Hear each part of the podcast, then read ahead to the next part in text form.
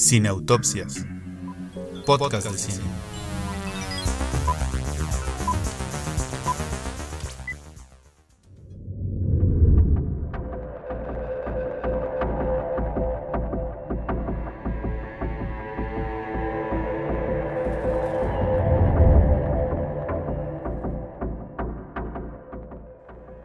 Bueno, quizás ustedes no se han dado cuenta o ya se dieron cuenta, pero me he estado equivocando en el número de episodio, no sé cuántos episodios atrás, pero en esta ocasión estoy 100% seguro que este es el episodio número 99, más turbados que nunca. Porque ustedes no saben. Perdón. O sea, tampoco me analices, eso es lo grave. Gloria Trevi está ahorita poniendo su demanda en este momento. Gente del futuro, ustedes no lo saben, pero en estos días Gloria Trevi está de moda nuevamente. Pues por eso este episodio, para que el CEO de Google nos, nos ponga primero, se va a llamar Más Turbados que Nunca. Porque vamos, Joya, joya de título. porque vamos a hablar de las películas que nos han traumado en algún momento de nuestra vida. Si usted nos está siguiendo a través de YouTube, ya usted está viendo quiénes están burlando de mí. Pero si nos está escuchando a través de Spotify o iBox, no, no sabe quién se está burlando de, mí. Así que vamos con las presentaciones. Ale Vega, ¿cómo está usted? Bien, señor Albertano, sorprendida y orgullosa de ese título. No esperaba menos de usted. E- Y, y me parece una, un preámbulo absolutamente perfecto para lo que se va a hablar el día de hoy. Entonces, bien, por eso usted es el patrón. Obi, Obi, Leonardo Sánchez, ¿qué me cuentas? Es que sigo recuperándome de esa introducción. Esta se me fue. Ya ves que cuando uno crece, ríe, ríe y entonces viene la tos. ya llegué yo a esa edad. Ahora me entiendes, ahora me entiendes. ya llegué a esa edad, entonces. Este, pues, eh, no sé, mm, de- perturbado, bastante perturbado, sí. eh, ansioso, eh, desesperado, histriónico, sí, así estoy. Veamos qué pasa. Excelente, muchas gracias por estar aquí. Alejandra Cortés, ¿cómo te va? Qué milagro. Aquí de nuevo, viniendo a. Oye, no, yo. Yo no sé qué va a pensar la gente. De, el último episodio, uno de los últimos, hablamos sobre la versión 60 y no sé qué de, de la Monda 34, Baby. 34. 34. Y Eso. Y luego tú con tu. No, o sea, esto se está volviendo un poco extraño. Ya no sé si quiero venir. Este, pero bueno, está bien. Contenta de estar aquí otra vez, compartiendo con ustedes. Excelente, pues muchas gracias. Carla Calderón, ¿tú sí estás contenta o ya tampoco quieres venir a estos episodios turbados? No, yo estoy, yo estoy bastante bien, bastante Sí. contenta de estar aquí. eh, perturbada, sí, un poco por eh, de los temas de los que vamos a hablar el día de hoy y de las películas que, que vamos a comentar. Pero muy tranquila, tranquila, estoy, estoy bien. Voy a dormir tranquila hoy, así que todo bien. Excelente.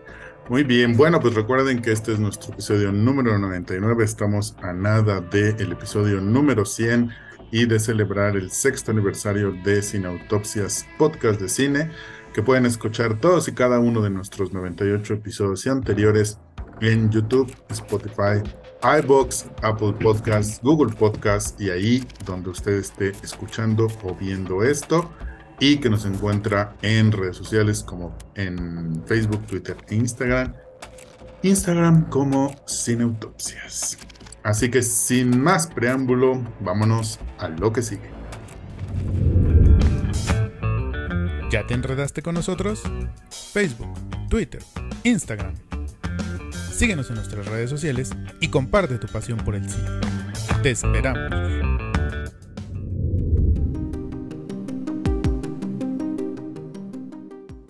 Pues como ya escuchó usted en el saludo de este episodio, vamos a platicar acerca de aquellas películas que en algún momento de nuestra vida nos perturbaron, nos traumaron, nos impresionaron, nos dejaron un eh, indeleble recuerdo en nuestra memoria cinéfila.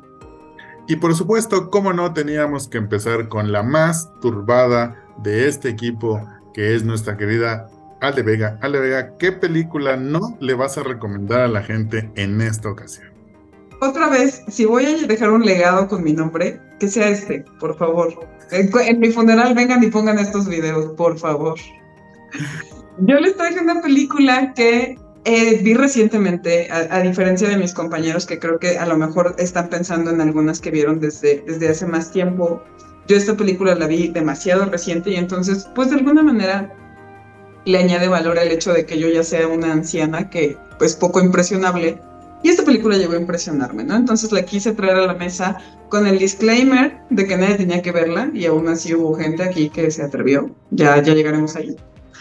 Pero es una película del 2010 que está muy mencionada o es muy conocida por, por ser una película muy densa, por ser una película extremadamente explícita, que se llama A Serbian Film y la película es de, si me permiten hacer la, la, pronunciación, lo posible que sea, que es, es, es de Serdam Spasojevic y tal cual trata de un actor serbio, es un actor porno que está semi retirado al que le ofrecen un último trabajo. Este último trabajo pues radica en hacer una gran película porno así con, con muchísima producción, muchísima lana, muchísima promesa de que es la película entonces, pues necesitaba de dinero como está, como está este hombre que se llama Milos.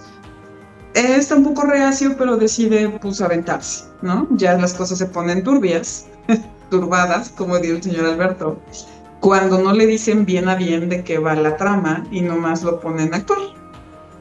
Y pues ya no me voy a detener mucho en la, situación porque pues ya para empezar es una película que, que, se menciona que hay porno, pero pues es que aquí la película y el porno eh, pues son lo de menos. es una película que, que si bien empieza con las típicas escenas que todos conocemos del porno regular, eh, eventualmente ya cuando Milos se adentra a hacer este proyecto descubre que hay muchísimas filias, ¿no? Pero del peor tipo, del peor tipo. Es más, creo que ni siquiera pudiera mencionarlas al 100 porque nos van a banear esta, este video.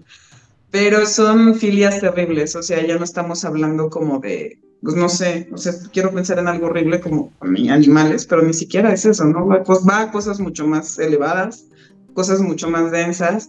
Ahí llega un momento en el que Milos, obviamente dándose cuenta de la gravedad del asunto, no lo quiere hacer, pero entre que necesita el dinero y se involucra en otros temas como de que prácticamente lo rapan y lo dopan para que siga actuando con, con, pues, con, con drogas para animales y demás, pues este hombre prácticamente se convierte en un semental, o sea, cual si fuera un animal, y actúa por el instinto de lo que tiene dentro de las venas. Entonces, híjole, pues es una película que es muy densa porque no tiene límites, ¿no? Porque ya es una cuestión familiar, ya es una cuestión que, que, tiene involucrados a menores de edad, muy menores de edad. Este, es una película que parece no tener eh, es una vorágine que parece no tener fin porque está involucrada su propia familia, están involucrados los deseos de otras personas. Obviamente hay muchísima muerte por medio, la necrofilia me parece una de las cosas como más comunes dentro de lo que está pasando. Obviamente hay mucha tortura. Eh, es, por todos lados, por todos lados exige que uno casi vomite, ¿no? Ahora, primero que nada la traje porque, como les dije, ya a mis 80 años, pues básicamente no me impresionan muchas cosas, pero esta película sí llegó y me dijo, oye, dos, tres cachetadas, porque todavía te puedo mostrar cosas que tienes que pensar. Y eso es lo que me gusta de la película, que pudiera ser una película tremendamente impresionante y ya, y querer traumarte y ya, pero no, o sea, la realidad es que hay detrás de ella una base que vale mucho la pena porque, y esto no es mérito mío, es mérito de un señor con el que tomé clases que se llama Juan Arturo Brennan y que idolatro profundamente, nos explicó que hay detrás en la historia del, cine serbio y de la cuestión de la posguerra, cuando, cuando ellos sobreviven a la guerra de los Balcanes, en la que el país se Pero espérame tantito, Ale, déjame que quienes la vieron un minuto o todo. Ah, ok, adelante. En sus impresiones y ahorita vas a esto que es muy interesante, que ya nos habías contado antes. Pero- Perfectamente. ¿no? Adelante, No adelante. Carla, Ale, Cortés. Bueno, Este, Sí, ¿Sí? Ale, si quiere que la acaba de ver. Ándale, tú que la acabas de ver hace unas horas.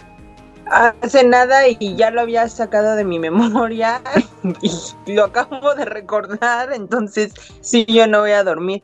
Es una cosa que al principio parece una película relativamente normal porque como dice Ale, inicia con escenas que pues, no son ajenas a nosotros, porque incluso muchas de esas escenas ya ni siquiera se podrían considerar como porno porque ya lo puedes ver en, mucho material que se te ofrece en series o películas que, que ya no están categorizadas como porno. Entonces, este, dices, ok, a ver, estoy viendo esto, me habían dicho que estaba muy feo, llegas por ahí de la mitad y todavía no ves como nada que, que digas, mm, pero pasandito la mitad es una cosa que, que cada, cada minuto que va avanzando la película, te vas cuestionando, te vas asustando. Yo parecía una señora asustándome de todo lo que estaba viendo porque Estos chavos de ahora. sí, La chaviza. eh, no, es que el susto y lo que te perturba es saber que, que esto, eh, o sea, los límites del, del o los no límites del ser humano, o sea, a dónde te, a dónde pueden llevar ciertas cosas y es así como de no, eh, eh, no tiene un final que es inexplicable. Yo le decía con emojis a Ali que está así de. Porque. Porque no, no, no puedes expresar muy bien lo que es la película y lo que provoca. Tiene escenas fuertísimas, tiene unas cosas que.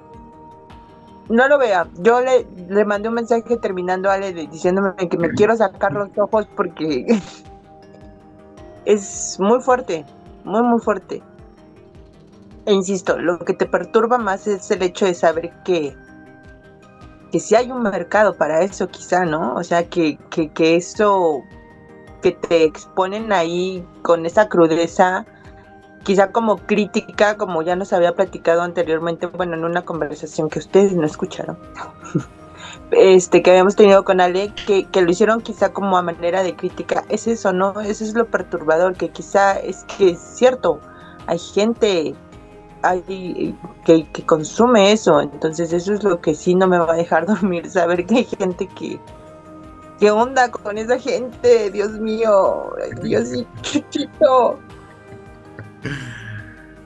Carla, Y híjole, pues yo, aunque he tratado de olvidarla, la verdad es que no, o sea, yo la vi hace más de 10 años, eh, eh, por, igual por curiosidad, porque siempre ha estado esta película en estas, las 10 películas más perturbadoras de toda la historia, ¿no? Entonces era como, wow, ¿no? Pues vamos a ver qué, qué trae.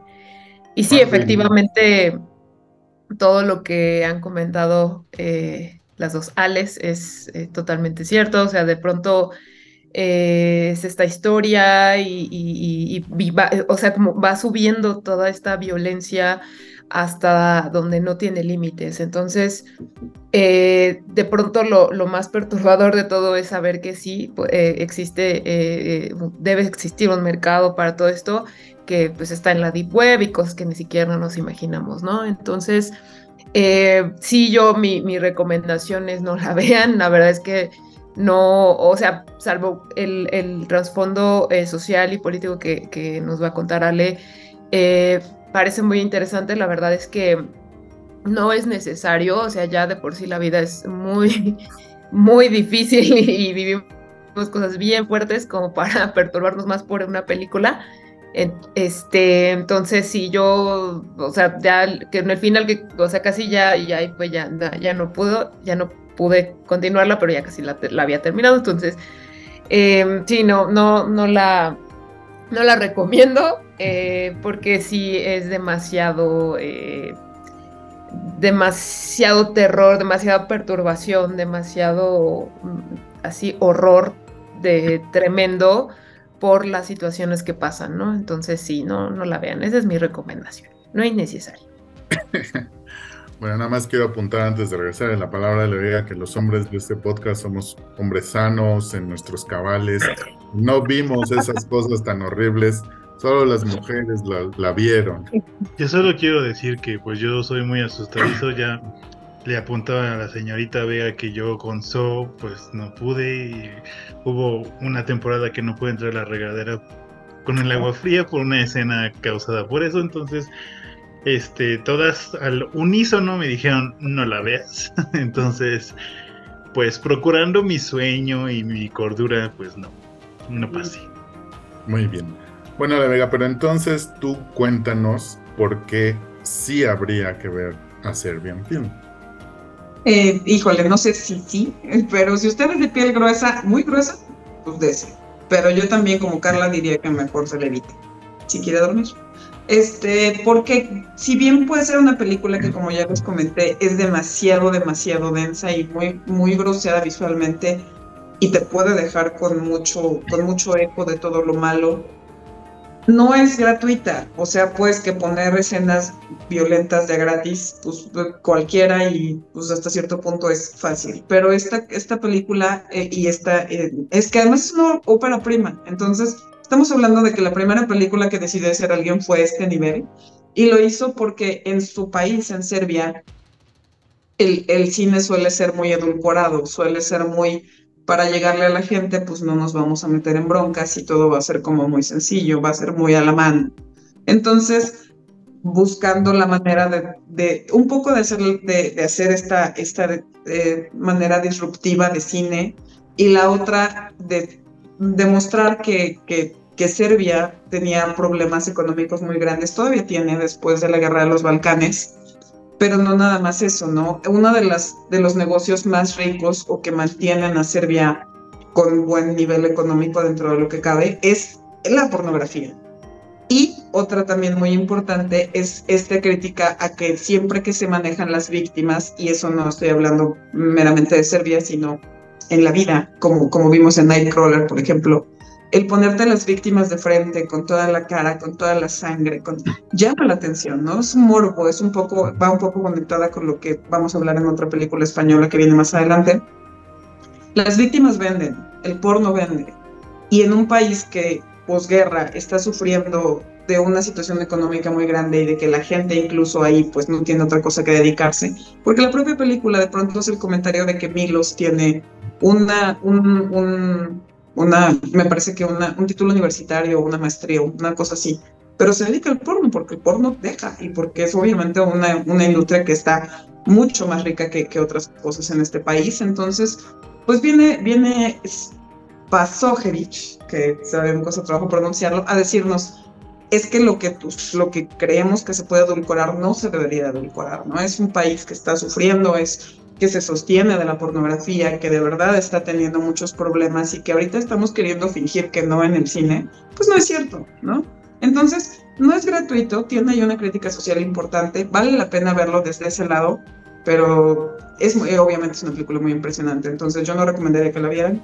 Si es usted muy piel gruesa y de verdad se quiere impresionar a sus 80 años como yo, pues ese. Pero, pero yo me atreví a verla hasta ahorita y yo creo que de antes no lo hubiera hecho. Entonces, por eso lo traje, me parece que es muy valioso que me impresionen cuando ya he visto muchas cosas. Y pues si, si es sano mental como Alberto y Leonardo, pues no lo haga. Si se avienta como Alejandra y Carla y su servilleta, pues nos cuenta qué le pareció. Pero pues por eso yo la traje porque es difícil impresionarse de adulto y a mí me impresionó. Pero se estrenó hace, bueno, se reestrenó hace poquito otra vez en un festival, ¿no? Sí, eh, es muy difícil que de pronto se pueda ver en cualquier pantalla. pues si acaso en festivales, pero incluso para eso es muy disruptiva. De hecho, Stiges, que es un festival pues muy, muy notorio en, España que se dedica al terror, la, la, censuró porque precisamente es como de no hay manera. Y es difícil encontrarla en este tipo de cosas, pero pues ya sabe que en el mercado negro, en las aguas internacionales, pues siempre está disponible. Pero bajo su propio riesgo. Pero sí se puede encontrar, creo que no es tan difícil. Ale se arriesgó con encontrar. Yo la vi en YouTube, o sea. Exacto, sí, hay, o sea, hay manera. Pues quién sé qué YouTube tienes tu hija, porque yo la busqué en YouTube y, y, en el mío no está. No, pero yo, o sea, la vi hace 10 años, entonces seguramente la bajaron. Este... Yo creo que conforme más gente la fue viendo, dijo, no, espérate, esto no puede ir aquí, seguramente. Muy bien, bueno, pues sin duda, a pesar de las recomendaciones de no verla, pues creo que si algún día me la topo, la veré, porque pues sí, suena todo muy interesante. Se sabe que el cine de horror es un medio para hablar de los horrores del ser humano y este tipo de película pues debe ser muy horrorosa en ese sentido. Pero bueno, llévanos, Alejandra Cortés, a un lugar más tranquilo, más apacible, sin estas cosas tan terribles de la miseria humana. Llévanos a un delicado y bello colegio de, de, de señoritas. Pues mira, no sé si más apacibles, la verdad, porque qué tan padre puede ser que estén unas morras en un internado donde sus papás les dijeron, órale, llégale, porque acá me estorbas. Ah, qué fuerte. Crítica a la familia, por cierto. Hablando de horrores del ser humano, ¿no? A mí me parece que los internados son eso, ¿no? Así de, órale, llégale porque acá me estorbas. Pero bueno, pues yo les voy a hablar de la película que a mí más miedo me ha dado en toda mi existencia. Cabe aclarar que tenía siete años cuando la vi por primera vez. Y eso fue demasiado para mí y yo creo que no la pude superar como hasta los 25. la volví a ver y ya ahorita ya la he visto más veces. Entonces, este, bueno, yo les voy a hablar de Hasta el viento tiene miedo la versión de 1968, no vayan a ver la de Marta y Gareda, eh, de Carlos Enrique. Esa es otra versión, no está buena, de, pero yo les voy a hablar de la de Carlos Enrique Tapuad. Es la historia de, eh, de Claudia, que evidentemente vive en un internado y este y donde la disciplina es como como que se lo toma muy en serio entonces, por azares del destino, eh, Claudia y sus amigas quedan castigadas y a partir de ahí empiezan a pasar cosas muy extrañas que tienen que ver con este tema de la disciplina, este, y con este tema de, la venganza, por así decirlo. Eh, creo que lo que me gusta de la película, eh, ahora que la volví a ver, es que desde el principio, Carlos, y, ahorita que revisité también Veneno para las Alas, te suelta como el susto, o sea, no es como que se espera para decirte, mira, primero te voy a contar una bonita historia, así, tranquila, no. Como que en su primera escena te suelta como el susto, porque yo recuerdo que esa primera escena de, de hasta el viento tiene miedo cuando el fantasma está llamando a Claudia y él, Claudia, Claudia. Yo no podía con eso, o sea, yo escuchaba los susurros y me decían, ay. Este, entonces eso es, eso es muy padre en el cine de Tawada, que desde el principio te, te atrapa y te tiene ahí, te tiene en suspenso y te tiene a ver qué más me vas a dar, qué sigue, qué sigue. En esta película en particular me gusta mucho cómo utiliza las sombras y su música incidental. Que siento que el juego de sombras que de repente por ahí hace este para decirte creo que ya todo el mundo la debe de haber visto, ¿no? Pero para decirte eso no es esta muchacha la que estás viendo, eso no es, ahí ves, tú puedes ver a Claudia, eh, protagonizada por Alicia, eh, Alicia Bonet, pero su sombra no es su sombra, ¿no? Es otra sombra. Eh, la cámara también todo el tiempo hace como diferentes, este, juega con ella para, para hacerte entender como que alguien las está acechando, como que alguien las está observando, entonces creo que vale la pena volverla a ver o verla si no, si no la ha visto. Quizá ya a estas alturas de la vida, después de haber visto a Serbian Film, ya nada me asuste, ya nada me perturbe más en el mundo, pero es una buena opción. La verdad se la van a pasar bien. ¿Quién quiere comentar algo? Carla, Ale, Leonardo. Este, Vamos a darle la palabra a Leonardo Sánchez que no ha hablado. Sí, Leo. Adelante. Solo para continuar con esa idea de Ale y que a lo mejor alguien recupera. A mí me parece muy loable el trabajo de cámara, sobre todo porque cuando, en- o sea, pensemos en la época, ¿no? Como hacían este trabajo de claros oscuros, sobre todo porque se iba la luz o todo es en este edificio que siempre se supone que está con candado, pero nunca está con candado, al parecer, algo siempre es muy, muy fácil entrar.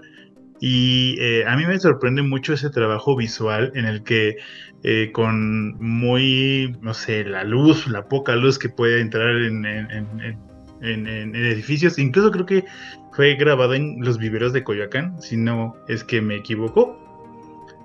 Me, me parece, creo que por ahí leí. Este, o sea, es como una locación cercana, es una locación que pues se le pensó. Ahora, eh, como siempre, yo siempre voy a hablar del baile y voy a, ese, voy a hablar de el baile de Kitty. Y yo dije, pero qué transgresora ver esto en 1900, casi 60, eh, haciendo este de striptease, striptease. Y yo, claro, va- venga chicas, lesbianismo, vamos. Pero no, o sea, solamente es ella eh, demostrando con su cuerpo su- la sensualidad en el cual pues, pues no se podía mostrar porque colegio de mujeres y además Marga López era director, entonces pues sí, no es Marga López, entonces este me gustó muchísimo el personaje de Kitty, así me atrapó desde el principio, creo que es uno de los personajes mejor logrados de todos. Eh, incluso pues esta cuestión del novio de que va y le besa y le dice y hace y todo eh, es incluso te aleja un poquito de- del, del problema real, ¿no? Como que dices, bueno, esta, esta como rama de la historia también es importante y significativa.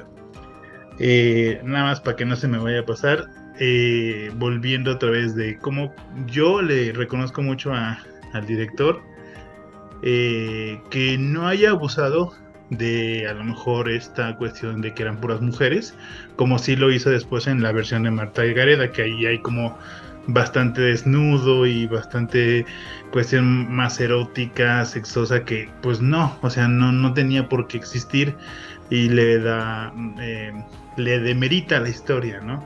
Creo que, bueno, también pensando en películas más este, contemporáneas que han caído mucho en eso de los cuerpos.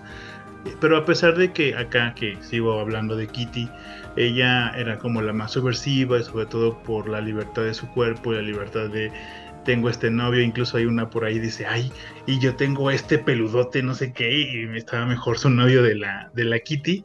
Me, me gustó mucho cómo lo manejó y cómo este desde el baile sensual también hubo una aportación. Entonces me quedó, me, dejó muy buen sabor de boca. Yo no la había visto porque pues yo y el cine mexicano del siglo XX no nos llevamos tan bien. Estoy encontrando sorpresas, pero bien, bien, me gustó mucho. Pues por supuesto que hay muchas sorpresas. Ustedes no me quieren creer, pero ya poquito a poco los estoy convenciendo. Muy bien. Este, Carla, ¿quieres comentar? Sí, es, la verdad es que esta película a mí me gusta mucho. Eh, yo la vi también siendo niña eh, en el 9, porque era como, este el viento tiene miedo, ¿no? Entonces, em, pues sí me daba un poco de miedo, pero a la vez tenía como mucha curiosidad, ¿no? Por, por verla. Eh, y sí, o sea, la verdad es que está muy bien manejado el ritmo de cómo te va contando esta historia y, eh, y te va revelando poco a poco qué fue lo que pasó y por qué se están dando estos fenómenos en Claudia, ¿no? También lo que me gusta mucho es esta dinámica que hay entre todas las, las alumnas, ¿no? Este que pues eh, entre que se eh, se divierten, tratan de ser rebeldes y todo, y, y, al, y, a la vez pues están enfrentando lo que está quejando a Claudia, ¿no? Eh, la música es, es, increíble y también estos momentos de tensión que va, va construyendo el director, híjole, son, son una joya.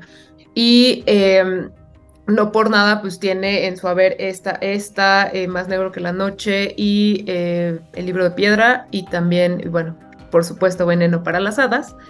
Em, y, es muy curioso porque esta, o sea, yo como que me, parecía más, o sea, no me daba miedo, o sea, más bien me, gustaba este como eh, la historia, cómo le iba narrando, em, pero hasta Veneno para las Hadas, sí. Entonces, pero bueno, ya llegaremos a ese punto. Eh, la verdad es que sí es muy buena eh, y pues véanla. La verdad es que es una, una verdadera joya también del cine, mexicano, del cine mexicano y de Carlos Enrique Tabuada, que la verdad es, un, fue un gran cineasta. No sé si, fue un gran cineasta. Entonces, pues ahí está la recomendación. Ale Vega. Solamente apoyar lo que dijeron mis compañeros, creo que sí es una película que vale muchísimo, aunque usted ya esté como nosotros en el 2023 y crea que ahora ya lo vio todo. Si se regresa tantito en el cine mexicano, hay joyas como esta, y no porque le vayan a quitar el sueño el día de hoy, que como bien dije, ya tenemos 80 años y a lo mejor no es de la misma manera, pero sí vale la pena por ver cómo se hacía cine en ese tiempo y cómo se asustaba a la gente en ese tiempo porque por algo se volvió de culto, ¿no? Por algo es referencia para lo que ya dijimos, no solo hay un remake, sino el cine de Taguada con todo lo que hizo con el terror dejó un legado para los que ahora lo siguen haciendo, que son pocos, entonces también eso tiene un, un mérito y un valor, que el cine mexicano no siempre explora el terror y entonces si este es un señor que es referente y que hizo historia con su cine, por favor no se lo pierdan, o sea, sencillamente ya hablaron del el nivel de las actrices, que hoy estamos hablando de Lazareno, de Marga López, etcétera, y de los personajes que fueron icónicos, como el de Kitty, como el de Josefina, que ah, qué gorda me caía.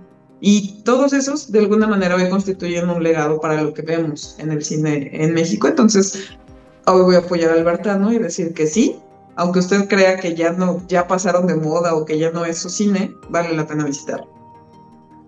Efectivamente, vale la pena visitarlo eh, yo encuentro en Hasta el viento tiene miedo una película que está a medio camino entre varias, entre dos varias cosas. Eh, no sé hasta qué punto ese medio camino es voluntario o algunas de ellas involuntarias. Pero me parece que es una película que está a medio camino, por ejemplo, entre si estas mujeres son niñas o son adultas o quizá es el espectro de, niña adulta, ¿no? Desde la que es como la, la, ñoña hasta la Kitty, que es como la más adulta, ¿no? Las otras estudiantes tienen una personalidad que a veces se comportan todavía como estas hijas de familia rica, mimadas, pero luego también sacan las garras, por decirlo de esa manera. Entonces la película siento que está medio camino en al mostrar a sus personajes femeninos como niñas o como, como mujeres. Por supuesto también está la, la, cuestión de la juventud contra la adultez, ¿no? Estas cuatro o cinco mujeres que son las estudiantes, que representan eso, la juventud, las ganas de vivir, eh, en el caso de Kitty, pues las ganas de tener un novio y de gozar de su cuerpo, de la que es ñoña, pues de estudiar y superarse, y por otro lado está...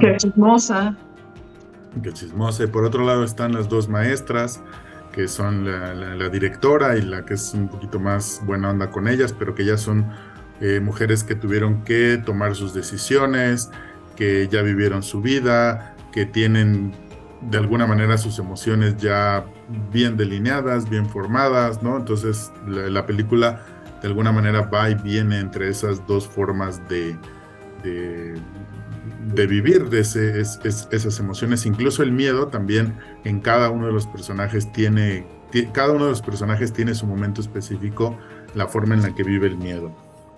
Eh, y por, por supuesto el tema de la película, que es un tema de posesión y venganza, como lo dice uno de los personajes hacia el final, pues también es una película que está medio camino entre el cuerpo y el espíritu, ¿no? Este espíritu de, la, mujer que, que, muere y que está rondando por la escuela y que no, no puede descansar, debido a no sabemos muy bien qué, quizá ahí la película faltó un poquito que explicara cuál era la relación entre la fantasma y el personaje de Marga López, pero bueno, no es así y entonces uno puede ahí llenarlo con, su propia imaginación o algunos temas que, por supuesto se presentan.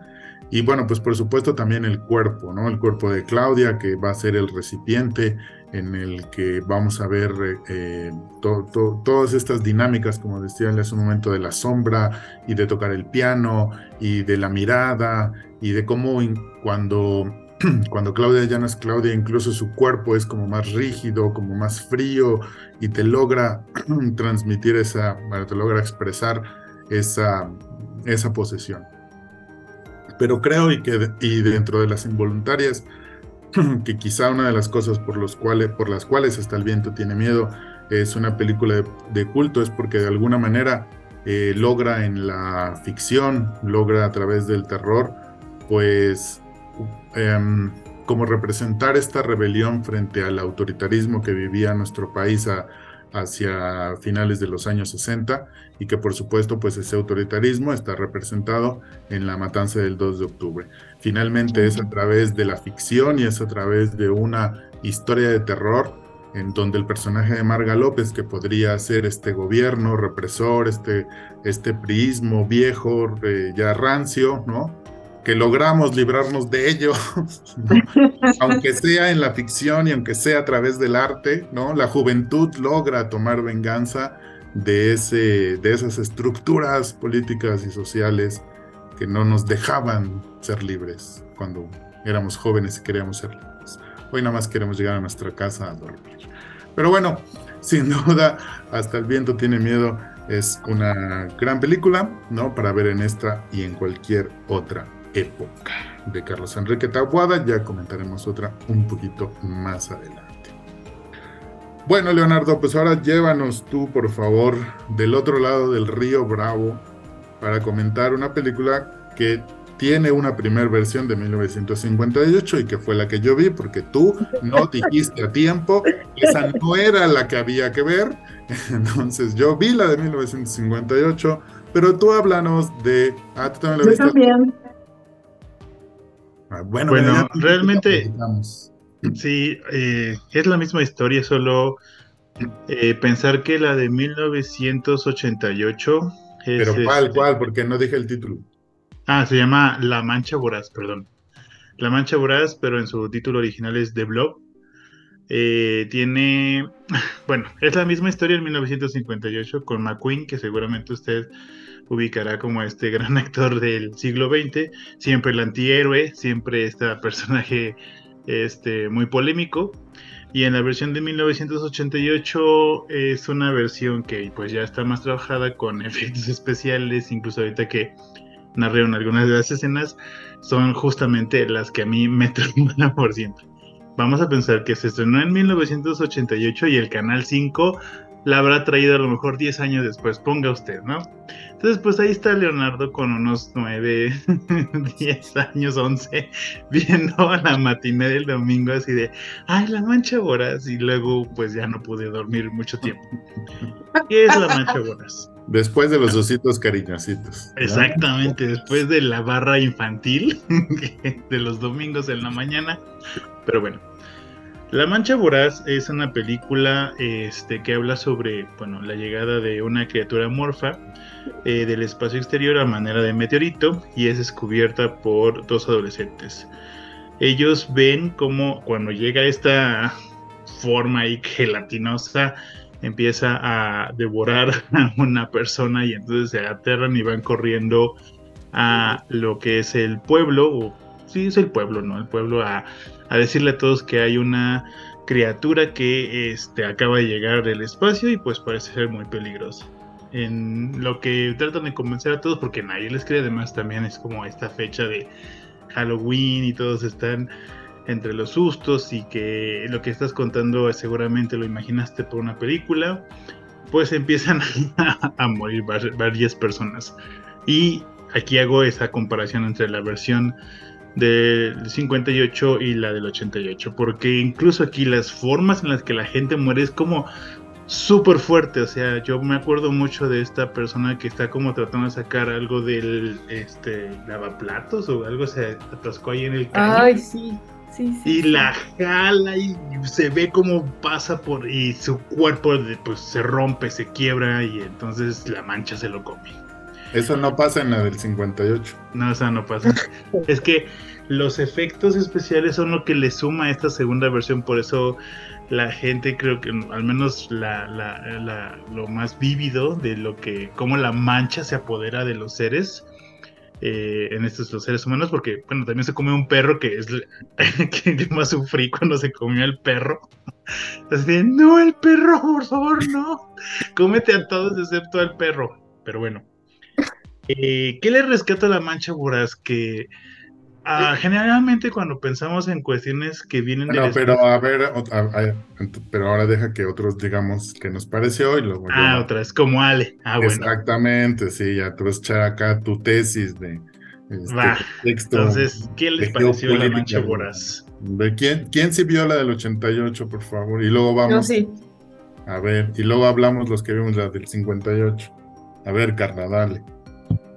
Pues es que también es una de las películas que de niña me traumaron mucho porque, de hecho, eh, con mis, la vi con mis primos que también eran, eran niños, ¿no? Este, porque justo en el 5, en los 90, pues así el domingo en la tarde era La Mancha Voraz, ¿no? Eh, Creo, digo, bueno, ahora eh, ya ves los efectos especiales y dices, ay, eso se ve muy chafa, ¿no? Pero en esa época, o sea, de verdad te generaba un terror tremendo el pensar que había, que, había la posibilidad de una criatura que llegara del espacio y que realmente absorbiera todo. O sea, yo recuerdo, me acuerdo mucho de la escena de la que acaba de Leonardo y también de cuando llega al cine, ¿no? Porque hay una, están proyectando películas de terror porque justo es Halloween. Y cómo empieza a comerse todo y al proyeccionista y, y de verdad es una masacre total y cómo esta masa pues va absorbiendo gente y pues parece que no hay manera de, de detenerla, ¿no? O sea, creo que esta cuestión de la voracidad y de, de sentirte indefenso ante un, un, ente que no siquiera sabes que es, que bueno, que es algo que hemos visto en muchísimas otras películas, pero creo que em, como ese fue mi primer acercamiento con esta posibilidad, creo que fue lo que más me, me, asustó. De hecho, todavía en mi familia es chiste local, ¿no? Con mi hermana y mis primos de decir, ay, ¿te acuerdas cuando veíamos la marcha voraz? Qué miedo, ¿no? Porque em, pues sí te generaba esta eh, este temor de que algo así pudiera pasar y, te imaginabas escenarios ahí como bien locos, ¿no? De que eso pudiera pasar. Y, eh, creo que, o sea, por eso a mí me, gusta, me, me recuerda mucho esta época y de lo impresionable que, podíamos ser, ¿no? Cuando somos niños, ¿no? Entonces, Em, yo les recomiendo, me gustaría ver la, la, del 58, este, pero solo he visto la, la de los 80 entonces, bueno, por ahí vi unas caritas que dicen que no, entonces me quedo con la de los 80 y con los recuerdos de mi infancia. Muy bien. Alejandra Cortés, La Mancha Voraz. O sea, que digas tu opinión, ¿no? Este... Eh, no, pues yo no la había visto, fíjense qué raro que no me la topé en el 5 o no la recuerdo haber visto porque también era una asidua, este, ferviente, eh, sintonizaba el 5 yo con religiosidad los sábados y los domingos. Entonces, este, es, extraño que no la haya visto. La acabo de ver apenas ayer. Eh, y sí está, o sea, mm, bueno, traté de verla con ojitos de de persona menor, o sea, como como si fueran los 90. Ah, ok, ok. como si fueran los 90 porque sí, si lo ves así es, es realmente impactante. Esta escena que dice Leo donde está saliendo de la tarja de los trastes es como que y se ve cómo salen los pies y y esta parte donde se ven las, las, las caras de las personas que ya absorbió como manzaninas y ah, como, como muy deformes, es como, órale, esto está súper loco. eh, me pasé un buen rato, este, de hecho la vi incluso en español, doblada al español, digo, para sentir de verdad ese, esa vibra, ese aire, para sentirme que la estaba viendo en el 5. ¿Pero español de Eh, España? No, español aquí ya, aquí, Ah. aquí. No, de España no. Entonces, este, creo Yo que es una buena cosa opción. como de, gilipollas, me está comiendo. Habrá que hacer ese experimento y buscarla en español de España. Probablemente de más susto por la, por la traducción que por otra cosa. Pero bueno. Este. Y algo que quería rescatar es que, a pesar de que estás viendo como la película tradicional, donde es el, el chico rebelde, el héroe, la muchacha, se besan al final, y cuando se besan al final hay musiquita romántica. O sea, hubo tiempo para todo, ahí para enamorarse y para todo. Este, creo que tiene por ahí, le puedes rescatar unos toquecitos que quizá cuando eras niño o, cuando, o por ejemplo Leo y Carla que lo vieron cuando eran niños no pudiste notar, que es sobre esta soberbia del ser humano de decir, ah, pues yo voy a crear ahí cosas para, para la guerra, ¿no? Como para, pues sí, para fregarme a otros seres humanos y terminan haciendo una estupidez y la terminan pagando otros seres humanos que ni al caso. Entonces, otra vez, lo perturbador es que estamos bien estúpidos. No hay para dónde, o sea, después de tu análisis de, de hasta el viento tiene miedo relacionándolo con lo del 2 de octubre, yo ya lo perturbador es que somos unos tontos, no, no debemos de existir. Por eso existe la mancha, voraz, para comernos. a Para todos. comernos la amenaza del espacio. Así es.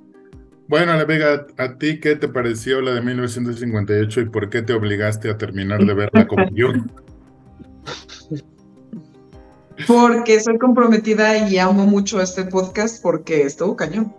Sí, es muy- Este, es que usted no sabrá, usted no sabe aquí lo que pasa tras bambalinas, querido podescucha, pero se nos proporcionaron ligas para ver la película. Una liga era la liga del 58. así Entonces es. yo obediente, como, como persona obediente que soy, dije, pues a huevo, voy. Y me encontré con una película que no está mal, o sea, no voy a hablar mal de ella. Sin embargo, todo lo que dijeron estos tres que pasaba, en la otra no pasó otra más. Entonces, Yo por eso luego pregunté, porque dije, bueno, pues esto qué tiene de perturbador, está todo muy normal.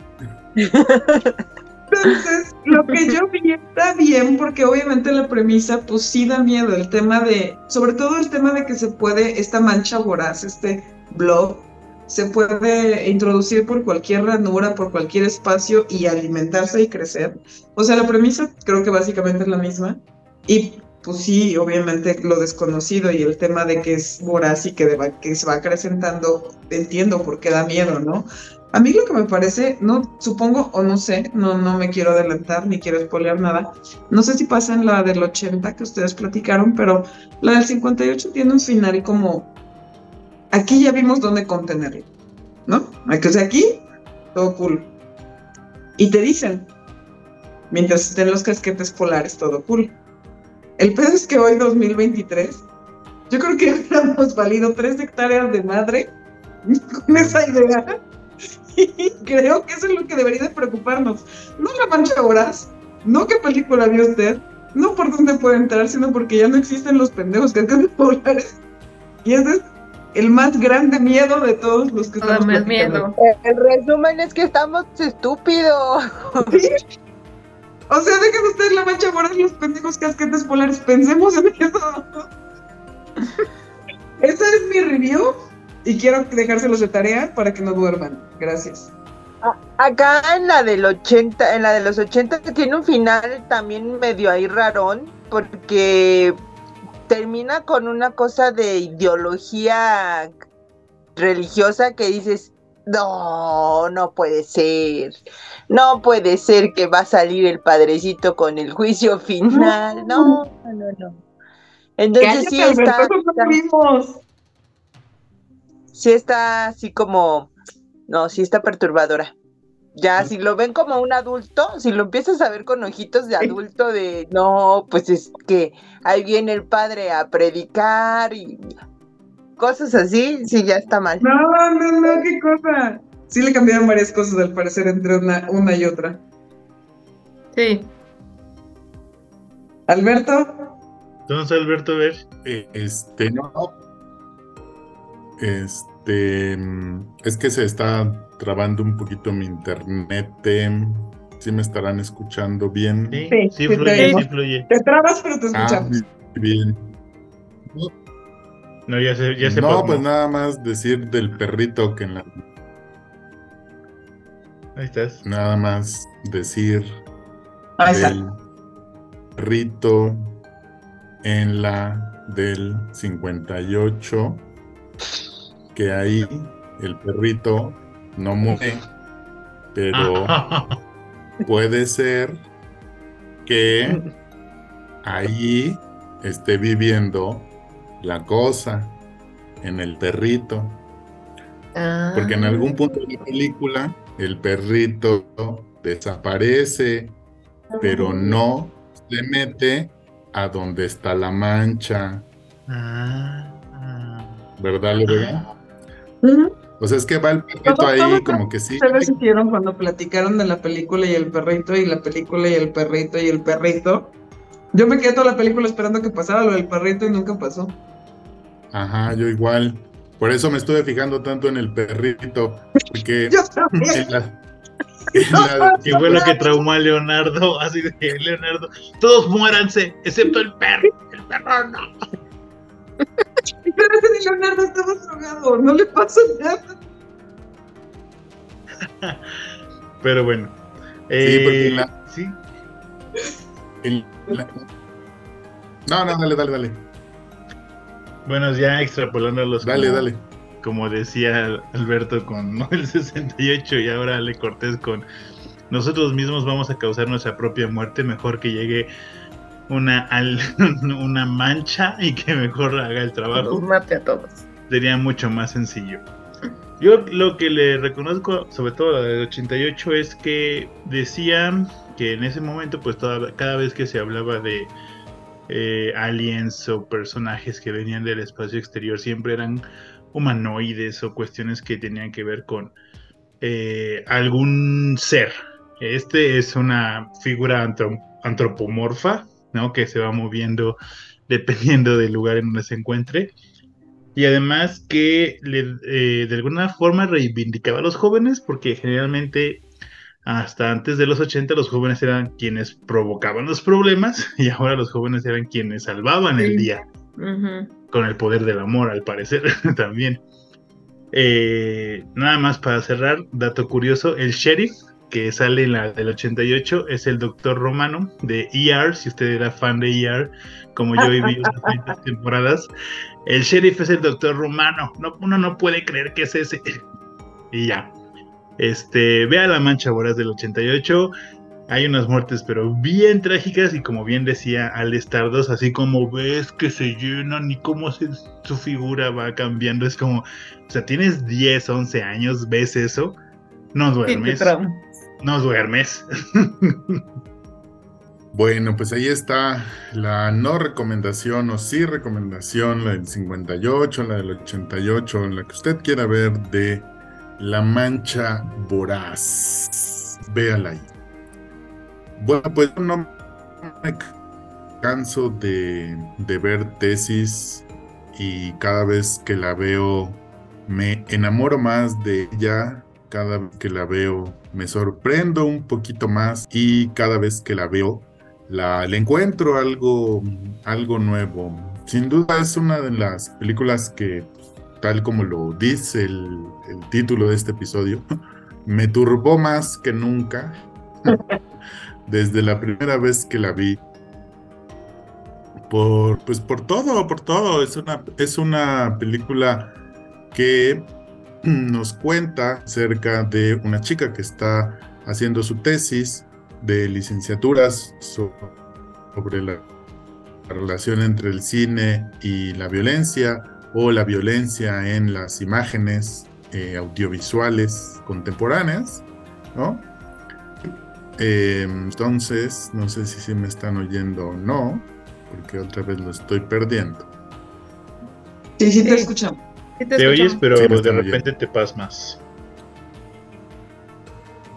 Ah, muy bien. Bueno, pues entonces este, la chica está haciendo su tesis sobre las imágenes violentas y buscando de alguna manera información para, para su tesis, pues se encuentra con que todo parece indicar que en su universidad están sucediendo algunos crímenes relacionados con la producción de películas snuff, es decir, películas amateurs en la que en tiempo real matan a las personas. Entonces, bueno, Tesis es la primera película de Alejandro Amenábar, este cineasta del que ya hemos hablado en varias ocasiones en este, en este programa, en estos fondos, en estos, en estos espacios y que es este, pues muy admirado, creo que por todos los que estamos aquí. Y como a mí me parece que son las primeras constantes de su cine, pues siempre es plantear esta idea entre, o más bien una pregunta, en este caso de tesis, qué es realidad y qué es ficción.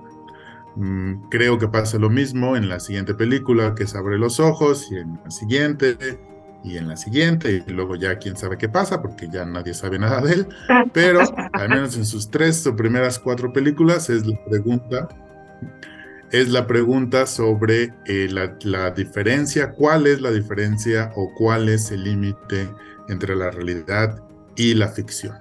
Una de las cosas que tiene muy interesante tesis es que creo que sí podría decir que es una película violenta y sin embargo hay muy pocas escenas de violencia. Como género, pues se acercará más al thriller. Este, este género, en, género en el cual el peligro no es inminente, sino que solamente está presente, pero no necesariamente va a ocurrir el peligro o el desastre o la, o la mancha voraz, ¿no? Entonces es más, está más cercana, está más cercana a un thriller y sin embargo, creo que a mí lo que me perturbó es que sí me resultó una película violenta, ¿no? Creo que su, eh, la forma en la que está hecha y lo que cuenta que para mí en ese momento que la vi era un tema muy novedoso, bueno, no muy novedoso, no, era completamente novedoso, ¿no? el hecho de que hubiera ese tipo de películas y la clandestinidad, o sea, sí la convierten en una película violenta. Y en esta vista número no sé cuál que la vi, el final me parece una cosa extraordinaria, es brutal ese final, la manera en la que al mismo tiempo que van saliendo los dos personajes principales y todo lo que van diciendo en la televisión y te acuerdas todo lo que ellos hicieron, es como, no, no, no, mames, no, no, no, no, no, es una cosa de volarte la cabeza. Ahora sí que sí es cine, amigos, sí es cine. Eso es el cine. Joder, eso es cine. O sea, no hay diálogo, no hay diálogo. Sí, sí, sí, o sea, es que sin necesidad de explicarte nada, la secuencia por sí misma te cierra la película de una manera en la que tú dices, no puede ser, ahí vamos otra vez, ahí vamos otra vez. Bueno, entonces son así como mis primeras impresiones sobre tesis, así que les dejo a ustedes, a quien quiera, el micrófono, cuéntenme qué les gusta, qué les disgusta de tesis. Sí, Ale Vega. Yo, profesor, primero. Nada, eh, justo lo que estabas platicando de que no es menor que Alejandro Amenábar en su cine esté platicando estas cosas, pero esta que es su ópera prima, la hizo cuando tenía 19 añitos, o sea, ¿quién se avienta a hacer esto cuando tienes 19 años? Me parece meritorio, me parece muy sobresaliente, es algo que quería eh, eh, incluir en esta, en esta transmisión porque tienes una idea muy concreta de lo que quieres hacer y no importa la edad y no importa que te estés transgrediendo ciertas cosas y se avienta. Y le sale creo que muy, muy, muy bien. O sea, a la postre claramente vamos a ver, a lo mejor no sé, fallas en el guion o lo que tú quieras. Pero creo que como primer ejercicio de lo que quieres hacer en tu cine es súper sobresaliente. Me gusta mucho todo lo que logra, me gusta Eduardo Noriega. me parece que tú lo estás denostando cuando no es justo, y me gusta mucho que los que parecen ser los menos adaptados, como el, personaje que sale al inicio, que es el que ayuda a la chica, resulta ser una de las personas más valiosas de la película, ¿no?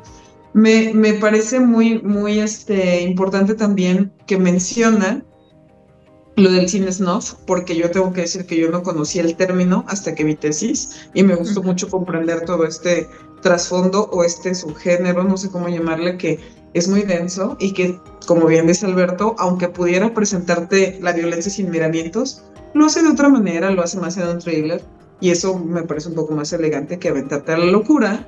Y te digo, todo esto si lo piensas de un cineasta de 19 años, pues mm, está cabrón.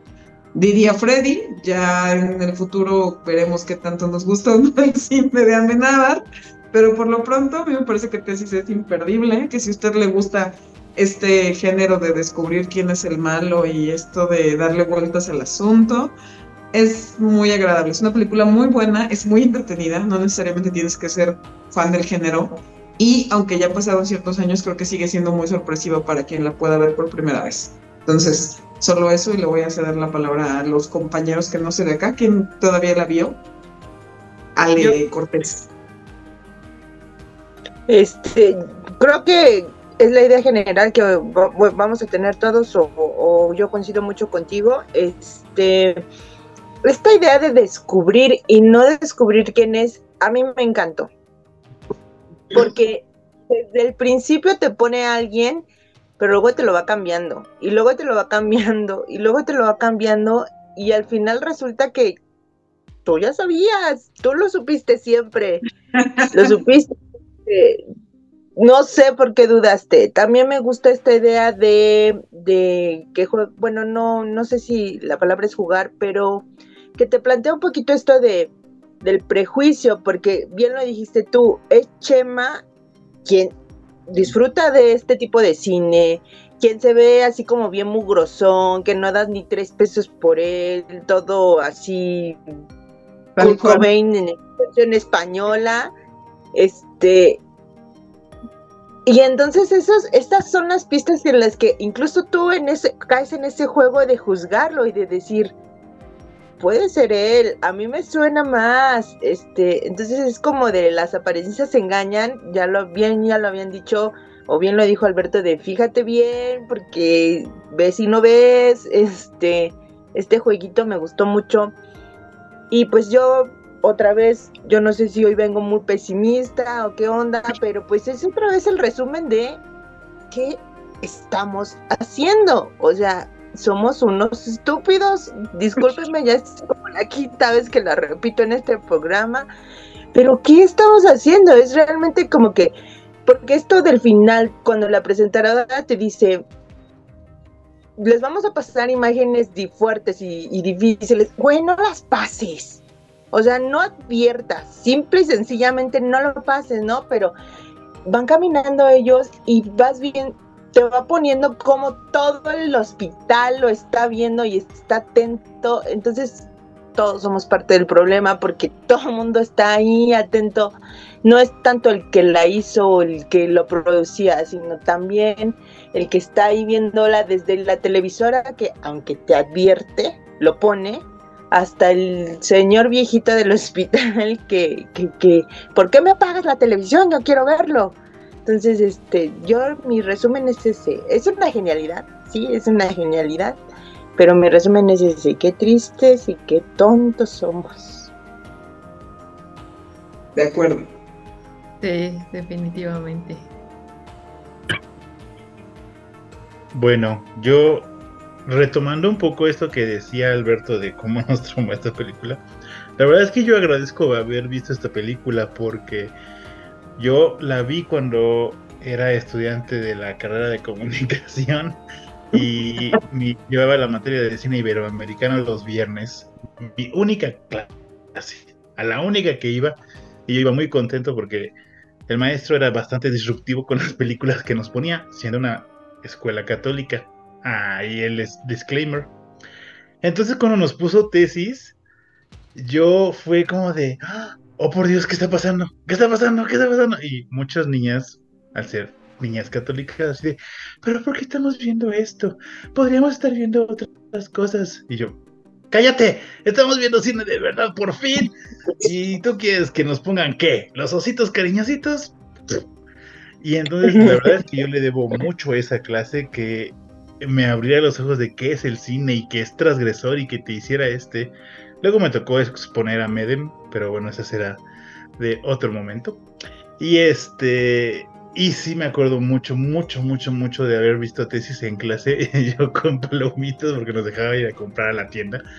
Y, y era como de, esto, esto, esto me está generando algo y esto es lo que es el, el cine de verdad. Y le agradezco mucho a mi profesor que no haya echado para atrás su película a pesar de mis compañeras mojigatas.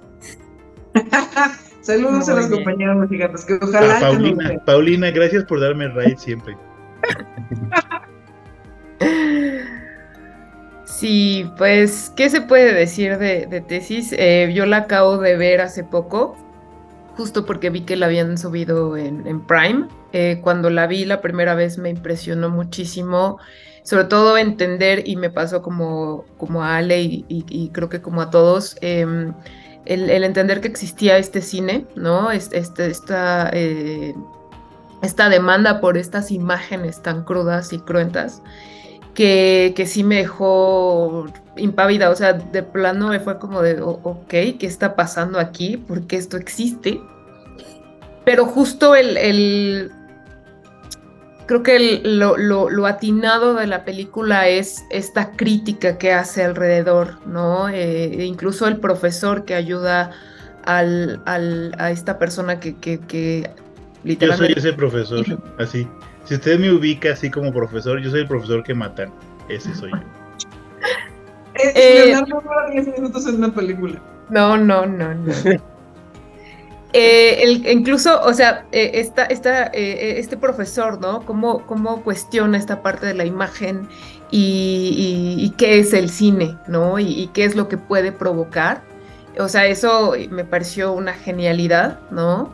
Y, cómo también está tan normalizado, ¿no? De, pronto, este final tan, yo diría poético, ¿no? De cómo eh, al final la normalización de la violencia es tan grande que, que ya es incluso eh, es morboso y, se puede ver en cualquier lugar, ¿no?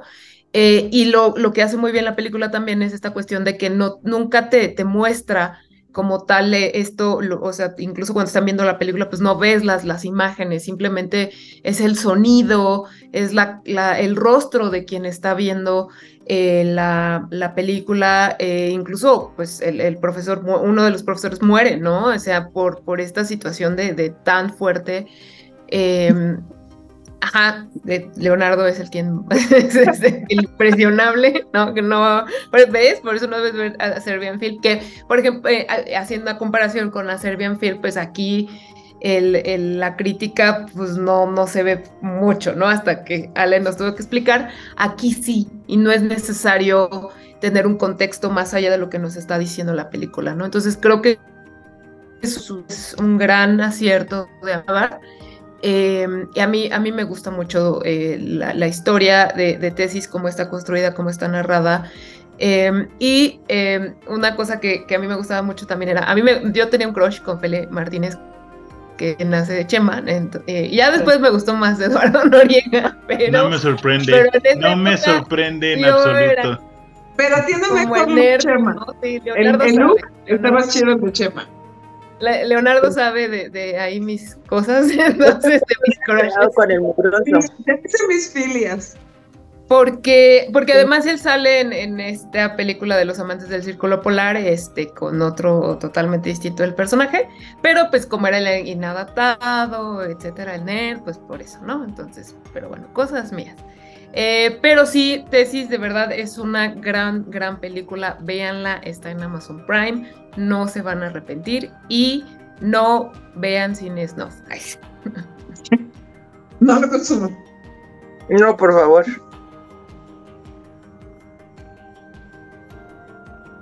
Tu micrófono.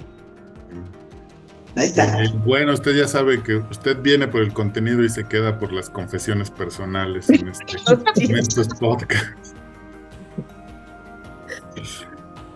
Bueno, ya nada más para cerrar lo, lo de tesis, dos, dos cositas. Eh, igual esta idea como de estar en un lado u otro, me gusta mucho cómo juega todo el, todo el tiempo con esta idea de si Ángela es este o sea, es tan pervertida como los pervertidos que necesita ver esas imágenes o es curiosidad o, o- o no, es una persona normal y solo porque está haciendo su tesis, ¿no? O sea, también eso es, es muy padre como también te, te mete la duda de qué tan pervertida es ella, ¿no? Y la otra cosa que, que- que ya lo estaban apuntando la- las dos sales es como efectivamente des- desde el principio no va a haber ninguna sorpresa, o sea, el malo es el malo, incluso la forma en la que lo, lo filma se sabe que es el malo, y aún así, pues la película te logra, te logra envolver en ese misterio y en, en esas dudas que la misma Ángela, que la misma Ángela tiene. Así que bueno, pues efectivamente vayan a ver corriendo tesis y lo, alguna de las otras películas que les hemos recomendado hasta este momento.